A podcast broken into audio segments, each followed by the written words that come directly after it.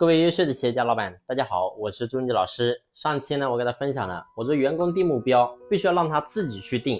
不是说咱们老板强制定好目标给到他，你会发现是没有意任何意义的。也就是说，只有自己答应的事情，他才能真正去做，而做到也好，不管说没做到也好，他能真正的心服口服。所以呢，这是咱们作为老板在这个地方一定要注意的。那么，当员工他自己去定目标的时候，那么到底该定什么的目标呢？这个也很重要。因为你会发现呢，很多人定目标他是没有概念的。也就是说，假如说今天作为一个，假如说是一个销售人员吧，做个很简单例子，然后假如说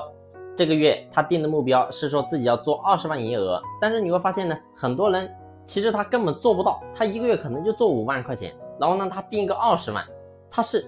完不成的。所以呢，他定一个这个目标，你会发现其实是没有任何意义的。也就是说，我们今天定一个目标，必须是要保证。公司百分之八十以上的人都是能够完成的目标，这个目标才是真正的目标，而不是说今天我们定了个目标非常的浮夸，看起来好像说很好，哎，只要完成了之后可以怎么样怎么样怎么样，但事实上你会发现这个目标是虚的，根本就完成不了，所以没有任何的意义。最后呢，你会发现，如果你定了这样的虚的一个目标出来之后，反而时间长下来之后会打压整个团队的士气。什么意思呢？就是久而久之之后，大家都知道定目标反正也没啥意义，只是走过流程，反正也完不成，所以最后得到结果是什么呢？就是你会发现你定目标失去了整个意义，所以呢大家都完不成，最后呢公司的业绩也完不成，所以呢你会发现定目标不是说随便定，而是有方法有步骤，必须要实事求是，能够结合每个员工的实际情况真正去制定，